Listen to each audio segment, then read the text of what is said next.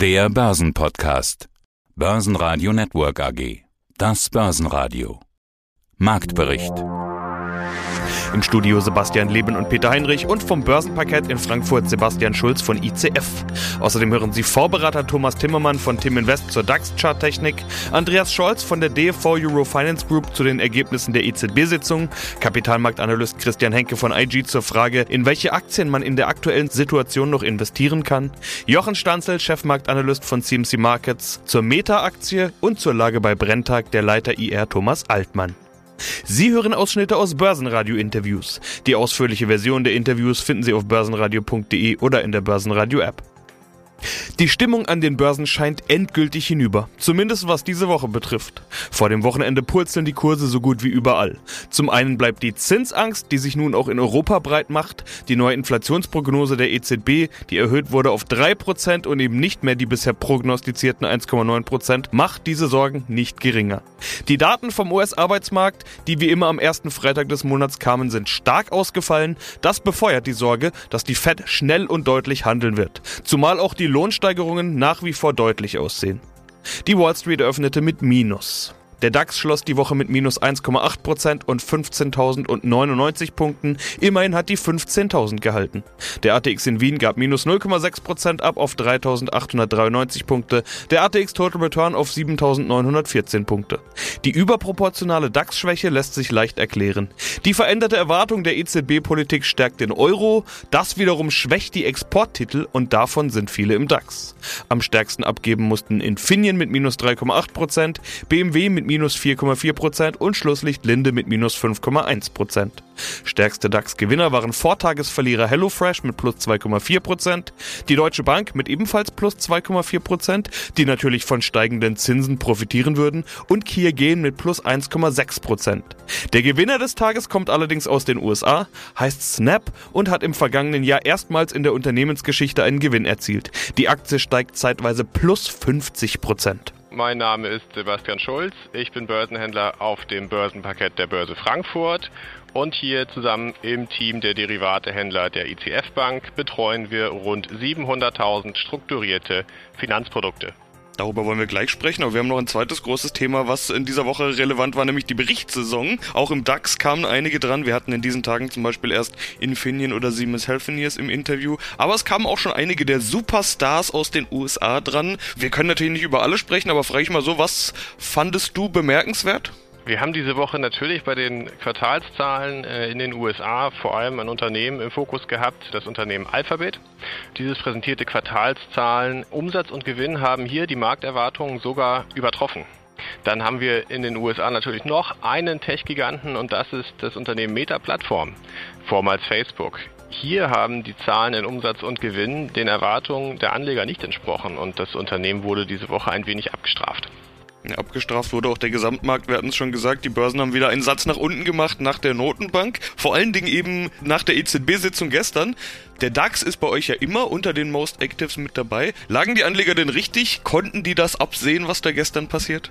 Das ist ganz interessant. Wir schauen diese Woche unter den Most Actives mal auf ein Papier, das ist ein Turbo Bear Zertifikat Open End auf den DAX mit einem Strike von 17.635 Punkten. Hier hatten wir diese Woche mehr Käufe als Verkäufe. Das bedeutet, die Anleger sind offensichtlich davon ausgegangen, dass der DAX diese Woche ein wenig fallen könnte. Die Anleger lagen hier richtig. Ja, und dann eben schon genannte Alphabet auch unter den Most Actives. Was habt ihr da gemacht? Bei Alphabet hatten wir ein Turbo Bull Zertifikat mit einem Strike von 2287 US-Dollar. Hier hatten wir ausschließlich Käufe. Alphabet hat ja die Quartalszahlen gebracht, die waren deutlich über den Erwartungen der Anleger und hier setzen die Anleger jetzt auch darauf, dass auch natürlich nochmal durch den angekündigten Aktiensplit, der stattfinden soll, es hier zu Kurssteigerungen kommt. Mein Name ist Thomas Timmermann, ich bin CEO bei Tim Invest und dort zuständig für den Tim Invest Europa Plus Fonds. Mal Strich drunter, dieses ganze Szenario. Wir haben ja noch politische Geschichten mit der Ukraine. Was könnte das alles für den DAX bedeuten? Welche Szenarien gibt es alles und wie sieht es überhaupt charttechnisch mit dem DAX aus? Beim DAX ist eigentlich relativ einfach. Der ist seit äh, Juni letzten Jahres, eigentlich seit Mai letzten Jahres, ist er in einer sehr breiten seitwärts Trading Range. Die ist, hat unten 14.800 und oben die 16.200 Marke. Und da geht er eigentlich immer hin und her. Ne? Wir hatten äh, zum Anfang des Jahres äh, waren wir ja noch mal oben bei 16.200. Jetzt sind wir runtergegangen auf 15.000. Dann gab es eine schöne Erholung genau in die Mitte dieser Strecke, wo zufälligerweise auch die 100 und 200 Tage Linie ist, nämlich bei 15.600. Und da ist er jetzt wieder abgeprallt und geht nach unten. Was wird er weiter tun? Wenn sich die Nasdaq nicht weiter erholt in den USA. Die Nasdaq hatte ja es geschafft, über die 200-Tage-Linie zu kommen, ist jetzt wieder nach unten abgeprallt, während der S&P, der breitere Index, wo nicht so viel Technologie drin ist, noch über der 200-Tage-Linie ist. Also wenn sich das wieder ins Negative verkehrt und im Prinzip wir dort langsam aber sicher in, in den Bärmarkt reingehen, dann wird der DAX natürlich rucki zucki die 15.000 testen, wo wir ja gerade erst waren, und dann kommen die 14.800. Und dann ist die entscheidende Frage, hält diese Seitwärtsrange? Wenn sie nicht hält, dann gehen wir deutlich tiefer. Dann sehen wir zum ersten Mal seit langer Zeit eine richtige Korrektur, auch am deutschen Aktienmarkt. Aber das ist im Moment noch nicht absehbar. Heißt alles, was unter, heißt das alles, was unter 14.800 ist, ab da beginnt die Korrektur? Auf jeden Fall. Okay. 14.800, das ist äh, das Tief gewesen aus dem Oktober letzten Jahres. Da haben wir uns intraday dann hochgerettet über die 15.000. Eigentlich ist 15.000 so die erste Marke, wo es stoppen muss. Da haben wir auch gerade erst gestoppt beim letzten Angriff. Wir sind jetzt aber bei just in dieser Sekunde bei 15.100 und das ist natürlich nur ein Steinwurf weg. Und äh, darunter kommen dann die 14.8 und wenn die nicht halten, dann geht's eine Etage tiefer. Und damit muss man einfach zur Zeit rechnen. Das ist im Rahmen der Möglichkeiten. Es ist ein vollkommen anderes Jahr. Dieses Buy the Dips, es geht immer wieder hoch. Man hat immer einen Treffer, wenn man unten gekauft hat. Das könnte dieses Jahr eben mal nicht zutreffen, weil sich nämlich Dinge verändert haben. Insbesondere die lockere Geldpolitik hat sich geändert und das kann halt eine negative Auswirkung ja. auf den Aktienmarkt haben. Ja, mein Name ist Andreas Scholz vom Finanzplatz Frankfurt. Ich freue mich auf unseren, ja, im Schwerpunkt wieder geldpolitischen Talk hier bei uns im Börsenradio.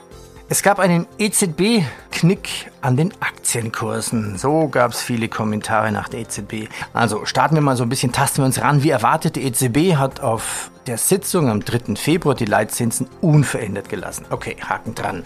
Die Anleihenkäufe des PEP werden Ende März auslaufen. Okay, auch Haken dran. Das war schon klar, das war erwartet. Aber was sind denn eigentlich die Probleme der EZB? Ich denke, eins, die Inflation von 5,1 Prozent, zwei, die Fed macht Druck und drittens Schuldenländer wie Italien. Wie passt das alles zusammen? Oh ja, das ist natürlich ein, ein Riesen, da können wir jetzt eine Stunde diskutieren. Ich glaube, ein großer Schock, Peter, war sicherlich die Inflation, die wir bekommen haben für den Monat Januar. 5,1 Prozent, das ist also mehr als nur ein Schnaps zu viel. Insbesondere fällt auf, dass sich die meisten fast alle volkswirtschaftlichen Beobachter hier getäuscht haben.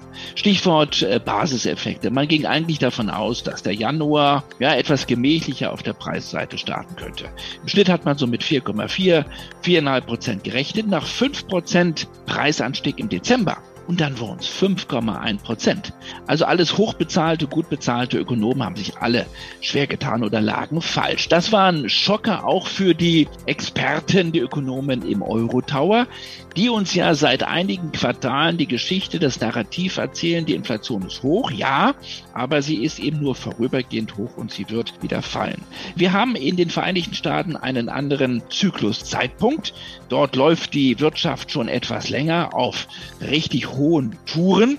Der Arbeitsmarkt ist deutlich fester, deutlich stabiler, deutlich stärker als in der Eurozone. Inflation noch höher, sieben Prozent. Und die FED, das wissen wir, befindet sich also jetzt wirklich bald in einem richtigen Zinserhöhungszyklus. Wir gehen davon aus, ich gehe davon aus, dass wir fünf bis sechs Zinsschritte in diesem Jahr sehen werden in den Vereinigten Staaten.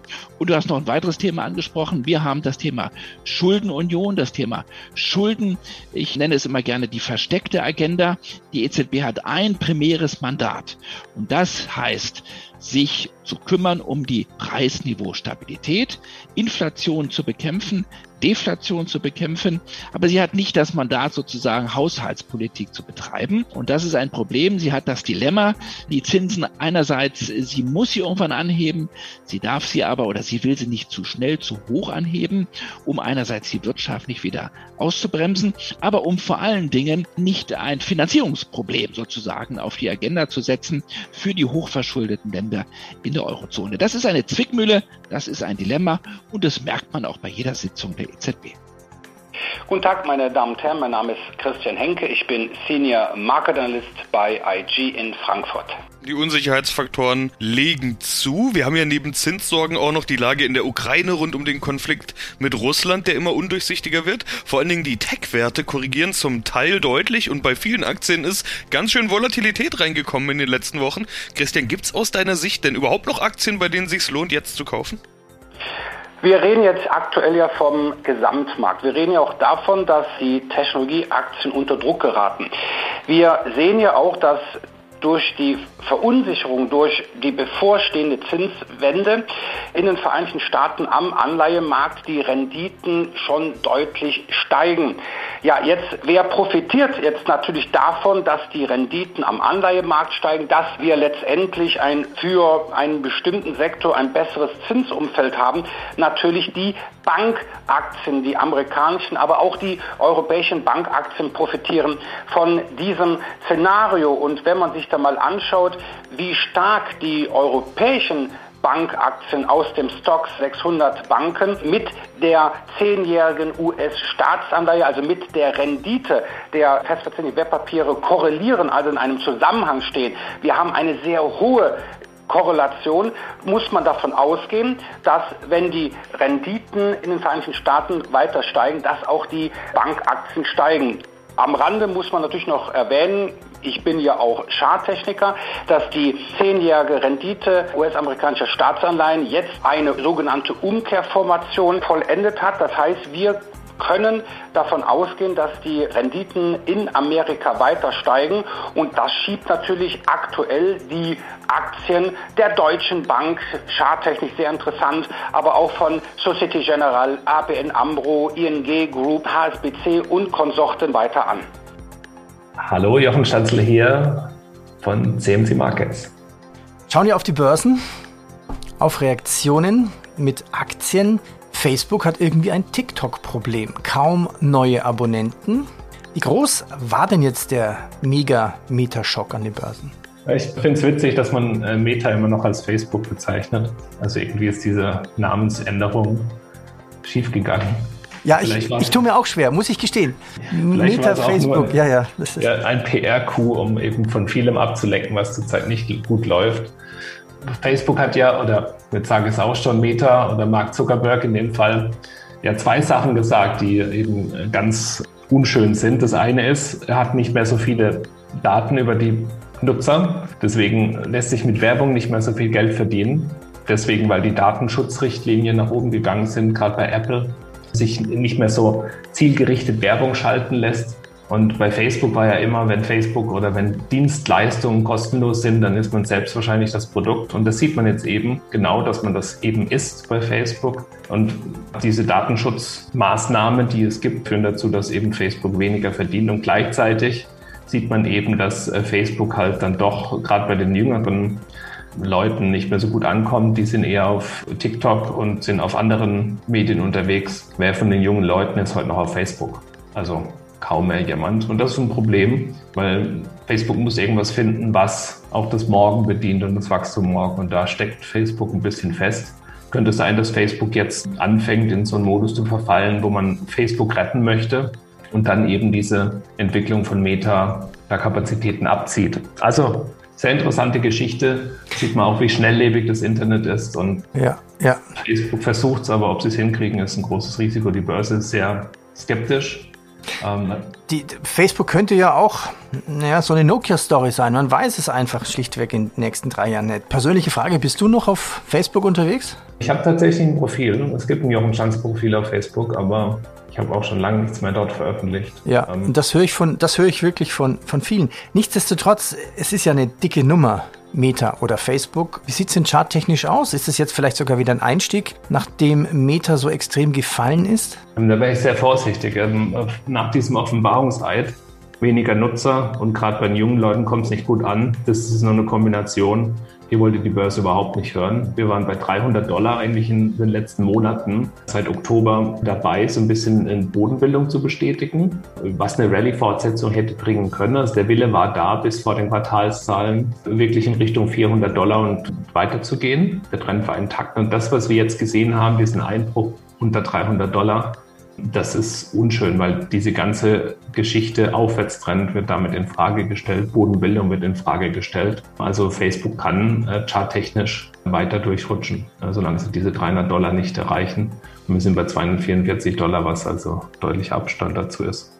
Ja, einen schönen guten Tag, Herr Leben. Mein Name ist Thomas Altmann. Ich bin IR-Leiter bei der Brentag SE und wir wollen ein bisschen drüber sprechen, was sich bei Ihnen gerade tut. Sie sind Chemikalienhändler, Weltmarktführer in der Distribution von Chemikalien und Inhaltsstoffen. Alles, was Sie an Chemikalien brauchen, heißt es bei Ihnen auf der Website. Ja, und dann wird alles aufgezählt, von Food und Nutrition über Polymere und Automobil bis hin zu Pharma, Tierfutter, Wasseraufbereitung oder Kosmetik und vieles mehr. So ziemlich alles, würde ich fast sagen, ist da dabei. Seit der DAX 40 Reform 2021 sind Sie Mitglied der DAX-Familie.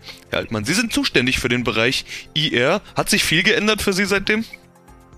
Ja, wir haben im Wesentlichen seit der Aufnahme in den DAX 40 eine merklich gestiegene Media Coverage festgestellt. Das heißt, wir werden regelmäßig in den Medien genannt und sind auch dadurch präsenter bei vielen Stakeholdern. Auf der Investorenseite würde ich sagen, ist das Interesse anhaltend hoch. Wir haben auch schon vor der DAX 40 Aufnahme ein reges Interesse von Investoren gehabt und seit der Aufnahme würde ich sagen, sind wir auf einem gleich hohen Niveau geblieben.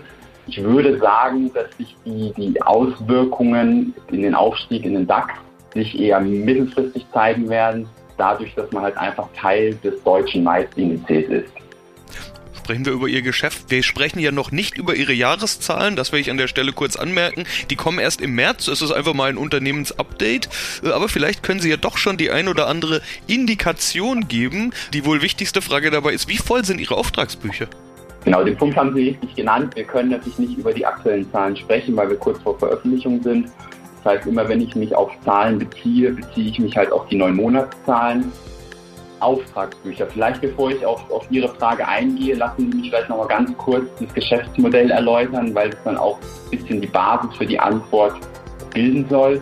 Wir als Chemiedistributeur sind ja eigentlich das Bindeglied zwischen dem Hersteller und dem Kunden. Das heißt, bei uns bestellen Kunden in regelmäßigen Abständen kleinen Mengen an Chemikalien und Inhaltsstoffen eigentlich immer dann, wenn sie die Produkte just in time für die eigene Produktion benötigen.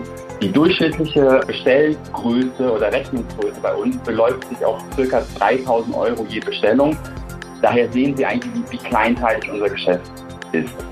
Langfristige Verträge gibt es mit unseren Kunden eher weniger, also sind eher die Ausnahme, weshalb wir auch kein großes Auftragsbuch haben, womit wir weit in die Zukunft schauen können. Das heißt, an sich eine kurze Visibilität bei uns und keine große Möglichkeit, in die Zukunft zu schauen auf Basis von Auftragsbüchern.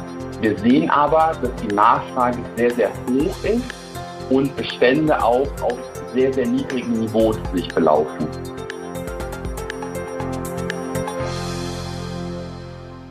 Börsenradio Network AG Marktbericht